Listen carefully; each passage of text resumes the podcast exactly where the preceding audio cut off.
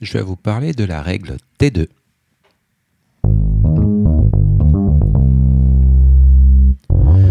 Alors, donc, euh, dans la règle T1, on a des traitements répétitifs avec un code Z en diagnostic principal et euh, en diagnostic relié, euh, l'affection longue durée ou la maladie chronique traitée.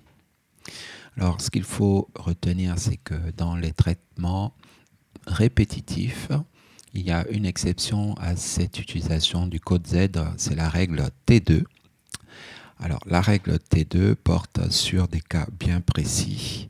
C'est le traitement de la douleur chronique rebelle. C'est la ponction d'acide, l'évacuation d'acide. C'est l'évacuation d'un épanchement pleural.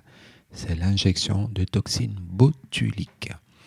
Dans ce cas, le DP n'est pas un code Z, donc il ne doit pas être mentionné de diagnostic relié dans le rhume. Dans cette règle T2, pour coder le traitement de la douleur chronique rebelle, on utilise en diagnostic principal un R5210 ou un R5218. Donc euh, le patient est dans ce cas très souvent pris en charge par une équipe euh, spécialisée dans la douleur, euh, la prise en charge de la douleur chronique. Le dossier, bien sûr, doit être plus que bien renseigné avec les explications justifiant une prise en charge en hospitalisation. Donc très souvent, c'est le cas des prises en charge pour traitement par patch de capsaïne. Donc c'est un traitement par cutenza. cela nécessite une surveillance médicale et paramédicale. Donc il faut retrouver dans le dossier du patient euh, la surveillance pour pouvoir justifier cette euh, hospitalisation euh, programmée. La ponction d'acide peut faire l'objet d'un séjour. Dans ce cas, la sécurité sociale demande à ce qu'il y ait, au-delà de la ponction d'acide, bien sûr l'utilisation d'un codage adéquat. Hein. Le DP, c'est le R18.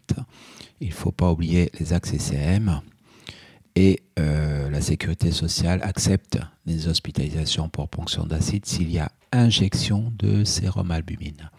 Donc c'est un produit euh, sanguin euh, labile non érythrocytaire et donc l'injection de sérum albumine plus ponction d'acide égale hospitalisation pour la sécurité sociale. De la même façon, l'évacuation d'un épanchement pleural, il faut mettre en diagnostic principal le motif, hein, donc euh, de ce pourquoi on fait l'évacuation. Donc c'est les J90, 91 ou 94 qui portent sur des pleurésies. Bien entendu, il ne faut pas oublier l'acte CCAM et expliquer pourquoi la ponction euh, pleurale, l'épanchement, l'évacuation de l'épanchement doit se faire en hospitalisation. Autrement, euh, la sécurité sociale peut refuser et demander à ce que ce soit transformé en consultation externe avec euh, un forfait. Forfait sécurité environnement hospitalier. L'injection de toxines botuliques aussi peut faire l'objet d'une hospitalisation. Dans ce cadre, en cas de vessie neurogène, on va utiliser le N31A.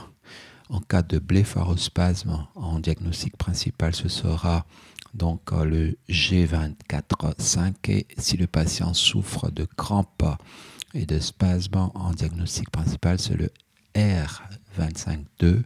Donc euh, ces diagnostics euh, vont en lien avec la toxine botulique. Alors ce qu'il faut savoir, c'est qu'il y a débat. Est-ce que ce doit être, être fait en hospitalisation, en consultation externe avec forfait? Dans tous les cas, pour justifier l'hospitalisation, il faut que l'on retrouve des signes de gravité ou d'instabilité du patient avec une surveillance euh, parfaitement tracée.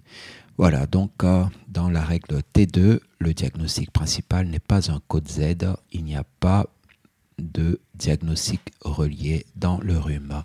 Je vous remercie.